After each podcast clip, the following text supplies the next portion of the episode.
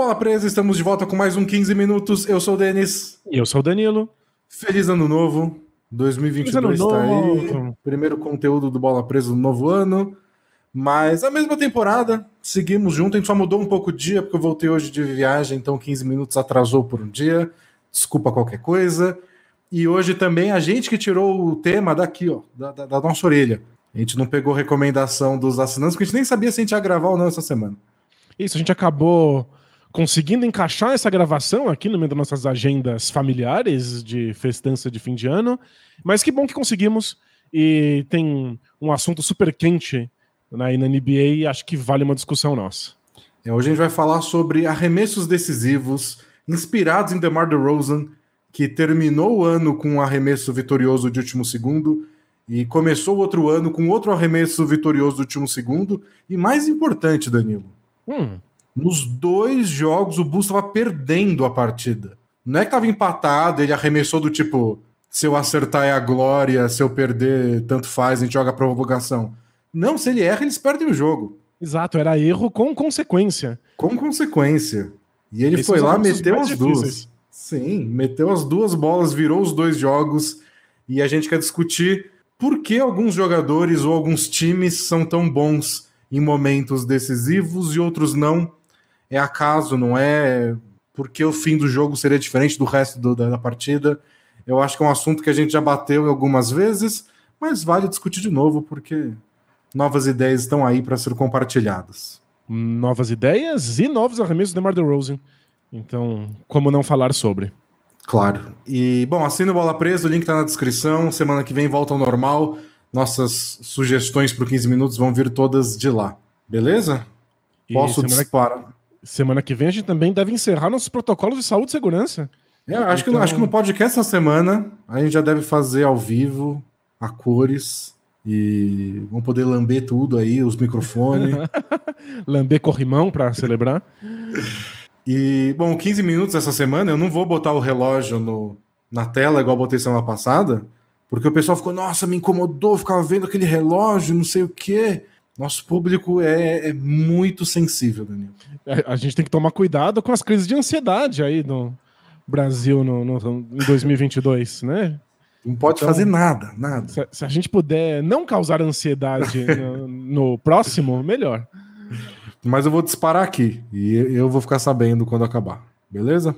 Bom, só você vai sofrer de ansiedade. Isso. Valendo 15 minutos. Danilo, por que o DeMar DeRozan é tão bom em minutos finais da partida? é, acho que é, é, muito difícil conseguir precisar o que, que faz um jogador ser eficiente nesses minutos finais.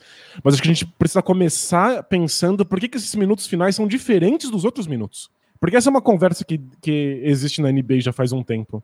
De por que, que a gente dá tanta ênfase para os cinco minutos finais de um jogo se as cestas nos cinco minutos finais valem tanto quanto as cestas nos primeiros cinco minutos do primeiro quarto? É por que, que a gente dá tanta ênfase para isso? Por que, que existem narrativas a respeito? Por que, que existem jogadas desenhadas para isso? Se o jogo é o mesmo, as cestas valem sempre a mesma quantidade. É, a gente até fez um podcast especial na última semana sobre métricas que medem no número único que jogador é melhor, que jogador é mais eficiente, etc. E uma das métricas que a gente comentou, que o DeMar DeRozan lidera, leva muito em consideração isso. Pontos marcados em minutos finais de partidas com o placar apertado. Exato, é um nome, inclusive, que, que na gringa se diz, é o clutch, que são os cinco minutos finais de jogos com uma diferença no placar de cinco pontos ou menos. É, se você for no site da NBA, lá tem as estatísticas de clutch, são os momentos decisivos, é isso que eles definem. Então, últimos cinco minutos, diferença em cinco pontos ou menos. Então quer dizer que às vezes um jogo tem três minutos de clutch ou dois, que alguém abre seis pontos de diferença no meio do caminho para de ser considerado clutch para os números da NBA. Boa. E se tem um nome para isso, então quer dizer que torna-se relevante. A gente passa a analisar esse tipo de coisa e prestar atenção nisso, porque agora a gente é capaz de nomear. Então, mesmo que as cestas valham a mesma quantidade de pontos no jogo inteiro, o clutch está nomeado, é um recorte específico e a gente analisa quem é bom nesses minutos, nesse clutch. É, eu acho que tem duas coisas principais que fazem os minutos decisivos diferentes. É, a primeira é que você não vai ter tempo depois para compensar aquilo. Perfeito.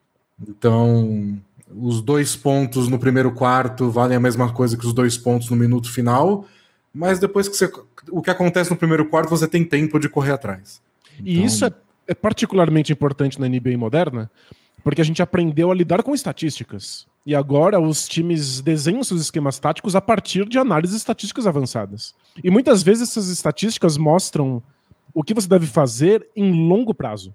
Isso. É, então, se você arremessa muitas bolas de três pontos, tudo bem, elas não costumam cair, o aproveitamento médio da NBA está ali na casa dos 35%, mas compensa se você arremessa durante um jogo inteiro.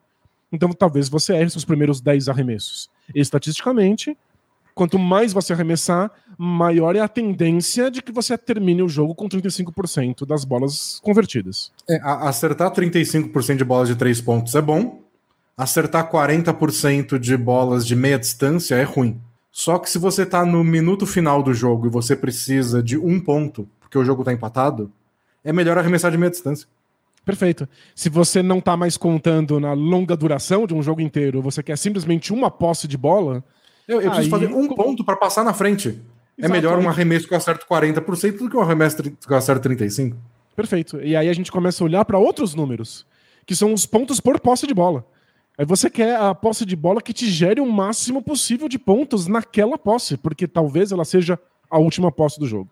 E, e o outro fator que eu acho além disso é o fator psicológico, que não dá para fugir, embora seja muito difícil para a gente medir e comentar. Mas os jogadores estão lá em quadra, eles sabem que aquele momento é decisivo e alguns podem ficar mais nervosos, alguns podem decidir fazer uma coisa que eles nunca fizeram. É, não dá para negar que saber que é o minuto final, que aquela posse de bola vai decidir, mexe com a cabeça dos jogadores, do técnico que vai chamar uma jogada ou decidir que quinteto tá lá. Então a parte psicológica pesa também nos, na diferença dos, desses minutos decisivos, o clutch, pro resto da partida. É impossível medir esse tipo de impacto psicológico com números e com estatísticas, mas tem muito do teste do olho, tem muita coisa que a gente vê e percebe.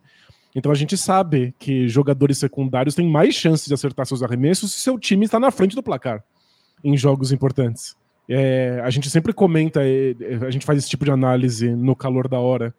Que eu quero ver se esse jogador secundário, esse jogador aí do banco, vai acertar esse mesmo arremesso quando o time dele estiver perdendo num jogo importante de playoff. É, então, é, o que a é, gente... é meio lugar comum falar sobre quão, quão mais fácil é você jogar vencendo do que perdendo. Né? E aí a gente começa a ver como alguns, como isso muda para alguns jogadores jogar nos minutos finais, né? É, por exemplo, o Curry não costuma ter um, números tão bons na carreira dele em minutos finais de arremesso, muito porque os adversários pensam assim quando estão jogando contra o Curry, que é eu quero ver os outros acertarem o arremesso. Uhum. O Curry, quando ele vier se mexendo sem a bola, ele vai passar de um corta-luz, vai vir três junto com ele. O cara que tá marcando ele, o cara que tá marcando o quem fez o corta-luz, vai todo mundo sair e o outro vai ficar livre. Então, geralmente, os arremessos que o Curry tenta são um pouco mais difíceis, embora no sábado ele acertou dois contra o Jazz nos últimos minutos, bem espetaculares, mas não é um cara que costuma ter facilidade nisso. E aí eu acho que o DeRozan tem uma coisa a favor dele, que é ele consegue criar os arremessos que ele mais gosta e mais está acostumado, mesmo no fim das partidas. Perfeito. Nem foi o caso de, desses, desses duas bolas de três, porque ele nem chutou de três. Mas eu acho que o DeRozan tem essa facilidade de criar os arremessos que ele quer. Os arremessos do Curry, nem tanto. Especialmente essa versão mais contemporânea do Curry, que é muita movimentação sem a bola. Os adversários, eles abrem mão de marcar outros jogadores pro Curry não sair livre desses corta-luz. Uma coisa que se você faz o jogo inteiro, é muita bandeja que você dá de graça. Muita. Você não pode fazer sempre, mas no minuto final os caras pensam, não, o Curry não vai arremessar. É, a gente acaba querendo dar muito impacto, muito peso psicológico para se um jogador faz ou não faz pontos nesses minutos cruciais, mas muitas vezes tem a ver com o estilo de jogo do atleta. Então, o Curry, por ter um estilo de jogo em que ele precisa se movimentar muito sem a bola e porque os adversários sabem que ele vai dar esses arremessos importantes, muitas vezes tem menos oportunidades de fazer isso. E alguns jogadores são beneficiados por ter um estilo que casa mais com essas, essas posses de bola cruciais. Então, o DeMar DeRozan é classicamente um jogador de mano a mano. Ele é um jogador que tem uma média alta de pontos por posse de bola, porque ele não depende de muita coisa acontecendo. Ele consegue enfrentar um, um adversário no um contra um e ele tem uma, uma porcentagem de aproveitamento que é maior do que a maior parte das bolas de três pontos de outros jogadores da NBA. É, e o time dele pode sempre. E acho que faz diferença ele estar tá num time bom de novo, porque o time pode espaçar a quadra de um jeito que a dobra de marcação seja mais difícil, e ele tem para quem passar, e ele é bom passador, caso essa dobra chegue, especialmente o Vucevic ou o Zach Lavin. Aliás, os dois têm números ótimos. O Zach Lavin tem 20 arremessos feitos em 39 tentativas, então um pouco mais de 50% em minutos clutch nessa temporada, e o DeRozan está com 21 de 37. Um aproveitamento ainda melhor. E, sabe o que é mais legal? Diga. 2 de 2 em bolas de 3 pontos. É, esses dois, esses dois game winners que ele fez são as únicas duas bolas de três que ele tentou em momentos decisivos nessa temporada. E o, o John Schumann, lá da, da NBA.com, ele foi buscar o número e descobriu que o DeRozan, em situações clutch na carreira, acertou 17 de 104 bolas de três pontos. ele tem um péssimo aproveitamento. 16% de aproveitamento é o pior da história da NBA entre quem tentou pelo menos 50 bolas de três na carreira em minutos decisivos. Então, tipo, muito improvável. Duas bolas de três em minutos, nos segundos finais, no estouro, em dois dias consecutivos do DeRozan, e foi para explodir qualquer teste de probabilidade. É, mas ele é bom nisso. Não, não, não nesse tipo específico de bola de três, mas em momentos decisivos ele é bom e aí ele se tornou o primeiro jogador da história a acertar esses arremessos em dias consecutivos. E isso acaba tendo, às vezes, muito mais impacto do que a nossa análise estatística. É, alguns jogadores criam fama de acertarem esses arremessos, mesmo que eles tenham um baixo aproveitamento. Só para eles acertarem alguns arremessos que são muito bonitos, ou que são impactantes, que foram no momento certo, quando as pessoas estavam olhando, ou que são em dias consecutivos. E aí jogadores ficam famosos por isso. E isso, essa fama acaba também impactando a capacidade deles de acertar esse arremesso. Porque as defesas podem ficar mais concentradas em pará-los, ou então eles podem receber mais jogadas desenhadas do técnico, porque eles acabaram de acertar algum arremesso. Então tudo isso também acaba influenciando o, o aproveitamento do jogador nesses momentos de clutch. E é até difícil comparar alguns jogadores por causa disso, porque eu lembro quando começaram a, a pegar esses números, lá 10, 12 anos atrás, e o Kobe era o cara que você quer a bola na mão nos fins de jogos. E no fim das contas não tinha um melhor aproveitamento, um aproveitamento tão espetacular, mas em volume era tão grande. Ele arremessava todas as bolas importantes nos minutos finais.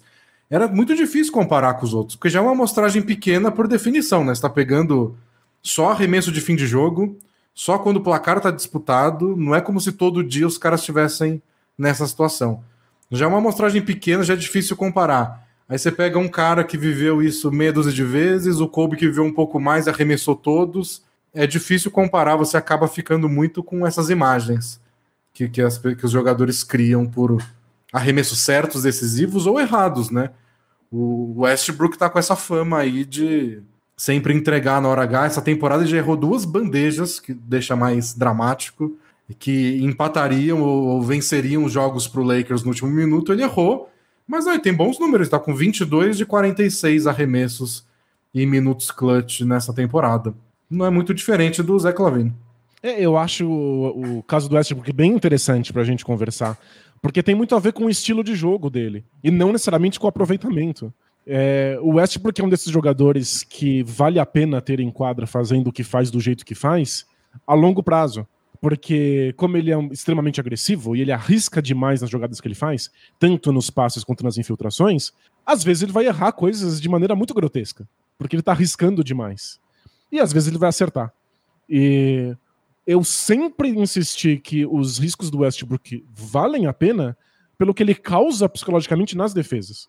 Como ele está tentando muito o tempo inteiro, as defesas não tem como saber se ele vai acertar ou errar aquele arremesso e elas têm que se comprometer a defender. E é isso que cria espaços para os companheiros, é isso que faz com que os times que enfrentam o Westbrook não possam tentar pegar rebotes de ataque, eles têm que correr rapidamente para a defesa. Então, Num jogo inteiro, vale a pena. Deixa o Westbrook ser o Westbrook ser super agressivo e arriscar coisas malucas. Numa posse de bola decisiva, crucial, é, mesmo que ele tenha um alto aproveitamento nesses arremessos, quando ele erra, ele erra de maneira grotesca. É. Ele erra de maneira muito explícita. E aí tá todo mundo vendo ele cometer essas gafes e acha que ele não deveria estar cometendo. E é uma impressão psicológica. É, tem muito mais a ver com o teste duro do que com os números. Me lembra um pouco o caso do Carmelo Anthony, há muitos anos atrás, quando o Nuggets sempre... dele perdia muitos jogos no quarto período. Né? Isso, e ele tinha bons números de quarto período. Ele tinha números excelentes. Quando começaram a sair as estatísticas, bem no começo, ele, ele era o líder em aproveitamento de, de arremessos em, em clutch time, nesses momentos cruciais dos jogos, e líder em pontos também. Mas é que tem, tinha muitos jogos em que ele sequer tocava na bola nesses momentos, e aí criou-se essa sensação de que ele não participava, de que é, ele deixava os times perderem. Ou ele acertava um arremesso, mas eles tomavam mais pontos depois, o time perdia, e ele acertava três arremessos importantes, mas o, sei lá, o que era nos últimos oito segundos ele errava, eles não conseguiam virar o jogo. Era muito mais uma impressão do que a realidade. E aí, esses jogadores que se expõem muito, ou que têm um estilo de jogo mais arriscado, acabam sendo punidos por isso. A gente vê de maneira mais clara os erros deles. E ainda nessa história de estilo de jogo, é, tradicionalmente, em momentos cruciais, em posses de bola decisivas, os times gostam de passar pouco a bola. Porque quanto mais você passa a bola, maior é a chance dessa bola ser interceptada. E as defesas jogam com mais intensidade também, porque muito de defesa é foco, atenção e energia. Como é o fim do jogo, tá todo mundo ligado. Tipo, essa bola. É... o banco começa a gritar, né? Tipo, one stop, a gente precisa só não tomar ponto agora. Você joga com outra outro foco defensivo. É, Sem é preocupação, uma... às vezes, de falta. E nem é só uma questão de intensidade, é também o fato de que, em momentos cruciais, os times tendem a pedir tempo. Né? Você tem o tempo técnico. Isso. Então você tem, de... você tem defesas que são desenhadas para isso, para pensadas para uma posse de bola crucial. Né? Então, times que estão atacando nesses momentos tendem a querer passar pouco a bola por medo de perder, de errar um passe e uma bola roubada não só deixa de ser uma possível um possível arremesso seu, como vira um arremesso do, do, do adversário. Então, jogadores que têm o estilo de mano a mano, jogadores que precisam de menos movimentação, são beneficiados. É. Então, já deu estilo, estilo é tudo, né? Deu 15 minutos? Deu 15 minutos. Não falei metade do que eu queria. Então a gente não vai parar agora, não. Vai ter. Vai ser 18 minutos hoje.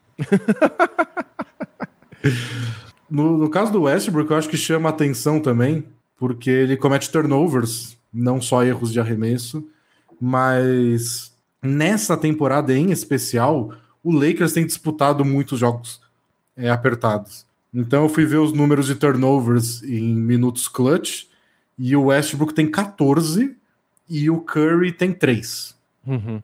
Porém, o Westbrook já jogou 106 minutos na situação clutch nessa temporada, então últimos 5 minutos de jogo, diferença em 5 ou menos, e o Curry 50, ou seja, menos da metade. Claro que mesmo que se você dobrar o número do Curry, é, vai de 3 para 6, mas o Jokic, por exemplo, ele tem 6 turnovers em 43 minutos de clutch. Se você bota os mesmos 106 minutos do Westbrook, tá muito próximo. E ninguém associa o Westbrook, o Jokic, desculpa, a cometer muitos turnovers em minutos decisivos. É o estilo do Jokic é muito mais agressivo, ele passa muito mais a bola, ele então tem muito mais a tendência de desperdiçar. O Curry não, minutos... não, tem esse perfil, né, necessariamente. É. E em minutos finais as defesas têm mandado marcação dupla, tripla para cima do Jokic, porque não querem que ele arremesse. Ele tem um bom aproveitamento, 15 de 30 em situações clutch, e o resto do Nuggets está todo acabado, né? Então, você quer que o Jokic passe a bola para alguém, ele acaba cometendo mais turnovers por isso. Então, tem muita coisa relacionada, sem querer defender o Westbrook, porque eu torço pro Lakers e eu xingo ele quando ele erra as bandejas no último minuto. Mas não, não é tão simples assim. E na entrevista que ele deu aí nos últimos dias, eu acho que ele tem razão, porque ele disse: Eu tenho o direito de errar. Eu tenho o direito de errar a bandeja, eu tenho o direito de desperdiçar a bola. Faz parte. É... Outros jogadores fazem isso também é que o Westbrook faz às vezes de maneira mais descarada ou num, num, num palco maior, mais iluminado. É. E às vezes são mais feias, você disse, às vezes são mais feias, porque ele, é, ele tem um estilo muito agressivo. Mas como você bem disse, o Lakers só tá no holofote o tempo inteiro, porque é um time que tá jogando sempre minutos decisivos, porque não consegue abrir vantagens contra os rivais. E nunca pode perder, porque tá no limite da sétima, oitava posição do Oeste, precisa deslanchar. E a pressão, porque o Lebron tá jogando bem, mas o time não consegue ganhar mesmo assim, então a culpa tem que ser dos outros. E o principal Westbrook, porque ele é o principal nome jogando hoje lá no, no ao lado do LeBron, a gente vai perceber, não tem jeito. Pois é, então ele tem o direito de errar, como ele disse. Mas é que a gente percebe os erros dele de maneira mais descarada. E agora a gente percebe os acertos do DeMar DeRozan de maneira mais nítida também. É. E outras duas coisas que eu separei aqui de número interessante. Uma é do Pacers, né? O time que tomou a primeira das, dos game winners DeRozan. Eles ganharam só quatro jogos e perderam 16 em, que tive, em partidas que tiveram pelo menos um ou dois minutos clutch então, partidas decididas por pouco. E entre essas, uma vitória, uma, e nove derrotas em jogos decididos por três pontos ou menos. Eles são especialistas em perder jogo apertado. Parabéns. Especialistas em perder jogo apertado. E eles têm só um baixo aproveitamento de arremesso. E eu acho que falta para eles esse tipo de jogador. Um jogador que, numa situação pressão, uma situação de defesa mais apertado, o ataque deles já não tá voando, né? que consiga criar bons arremessos. O cara que mais arremessa para em momentos clutch foi o Brogdon. Ele tem 16 de 34 arremessos, que não é tão não é ruim nem nada. Mas em segundo vem o Chris Duarte, é o jogador que mais arremessou em momentos clutch. Ele acertou 5 de 21 arremessos. É, nem devia estar arremessando tanto. É, pois é, nem é um jogador tão importante para o time. É. E, e, o cara que tem essa, essa característica de criar o próprio arremesso, de um cara que pode falar, ó, não precisa de frescura, dá a bola na minha mão, eu vou no mano a mano que é o Caris LeVert, acertou 4 de 19 arremessos em momentos importantes. É, mas ele também tá tendo uma temporada difícil, inclusive ainda se recuperando fisicamente, tudo que sofreu. Mas é, é, engraçado como os times dependem de jogadores assim. E a NBA parece ter fugido um tanto disso no, no, nos últimos anos. E pregando um basquete coletivo, e que esses times que são mais completos que passam mais a bola mas nesses minutos clutch faz diferença na, na, no quesito pontos por posse de bola ter um jogador individualista que consegue resolver no mano a mano. Eu acho que até pode ser mais coletivo, mas tem que ser simples. Uhum. E, e, acho que o melhor exemplo disso é o Phoenix Suns, que eu nem quis falar muito aqui, porque a gente já falou disso. Quando o Oklahoma City Thunder tinha os melhores números em minutos decisivos, a gente falou de como tudo isso era por causa do Chris Paul. E aí ele mudou para o Phoenix Suns. O Suns tinha os melhores números em momentos decisivos. E era tudo por causa do Chris Paul. E mais uma vez, o Suns, nessa temporada, tem 61% de aproveitamento em, em momentos, em minutos clutch. O segundo é o Clippers com 52. É 10 pontos de diferença. 10 pontos percentuais de diferença. Depois tem o Jazz com 50% e o resto da NBA inteiro é abaixo de 50%. Então são 27 times acertando menos de metade dos arremessos em minutos clutch e o Suns acerta 61.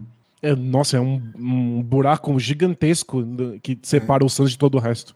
E a melhor defesa em minutos clutch do Suns, que sofre 40% dos arremessos. Então, os últimos 5 minutos, diferença de 5 minutos ou menos, o Suns está acertando 60% dos arremessos e tomando 40%. Não é, é à toa que eles não, lideram tanto. No, não precisa ser especialista em matemática, né? Pois é, e, e, a gente já falou tanto como o estilo do Chris Paul é em grande parte responsável por isso, né? É, ele comete poucos turnovers. O Suns, em minutos clutch essa temporada, cometeu 7 turnovers. Uau. Só. Em 15 jogos que eles tiveram essa situação, 7 turnovers. Então eles cometem poucos erros, acertam muitos arremessos, criam bons arremessos e a defesa continua sendo boa, como é no resto do jogo. E eles têm dois jogadores que podem criar o próprio arremesso, que é o Chris Paul e o Devin Booker, e eles têm aquelas jogadinhas dele de, de, de pick and roll, que pode virar uma bola de meia distância, uma bola de três pontos, raramente vira um desperdício de bola. Eu acho que é o time perfeito para fim de partida, porque o Chris Paul costuma tomar a decisão certa, não se arriscar e sempre gera um bom arremesso. E não é à toa que eles têm dois dos melhores arremessadores de meia distância da NBA. E a meia distância, que é esse arremesso tão combalido, parece que todo ano querem expulsar ele da liga. Tem lugar quando você precisa só de uma cesta né? Quando você não tá é. falando de um jogo inteiro, você precisa que essa posse renda um pontinho. a meia distância ainda tem aproveitamento superior, especialmente entre especialistas como o Chris Paul e o Devin Booker. É, tá, tá dando muito certo e funcionou nos playoffs. É importante nos playoffs que muito jogo é decidido por detalhe e por isso o Suns continua sendo um dos favoritos aí do Oeste e o Pacers não vai a lugar nenhum. Embora talvez também a gente não pode deixar esse comentário sem falar sobre isso, tem aleatoriedade. Tem muitos times na história da NBA que tiveram números péssimos em minutos decisivos e na temporada seguinte estavam muito bem, porque só, a gente tá falando de amostragem pequena, de confiança, é coisa que flutua bastante de um ano para o outro. Então talvez o Pacers tenha só entrado numa espiral de, de fa falta de, de, de, acreditar e eles começam a cometer erros e arremessa de um jeito diferente porque estão nervosos, vai saber. Talvez não seja nada tão profundo assim, o Pacers só entrou nessa. Acho que o DeRozan é um bom exemplo. Tinha péssimo aproveitamento em bolas de três pontos em momentos decisivos e agora acertou duas consecutivas. É, esse tipo de coisa a confiança né? dele tá, é. tá em outro patamar. Então tem algo no DeRozan que é o estilo dele, que é pontuar no mano a mano, que é o arremesso de meia distância, mas quis a ironia da vida que ele acertou duas bolas de três, que é justamente o ponto fraco do jogo dele. Então esse tipo de coisa acontece. A gente tá falando de um elemento de altíssima variação, né? E é isso, gente. Encerramos por aqui um 15 minutos mais longo, porque o tema é complexo, além de divertido. Mas a gente volta para conversas ainda mais longas na quinta-feira no nosso podcast, ao vivo aqui no YouTube e provavelmente presencial. Boa! E até lá, assina a Bola Presa para ter acesso a mais conteúdo exclusivo. Tem sempre vídeos e podcasts especiais por lá. Você tem acesso a todo o conteúdo que a gente já gravou por anos de uma vez só. É só clicar no link na descrição do vídeo ou do podcast. E Valeu, pessoal. a gente se vê muito em breve. Tchau! Tchau, tchau!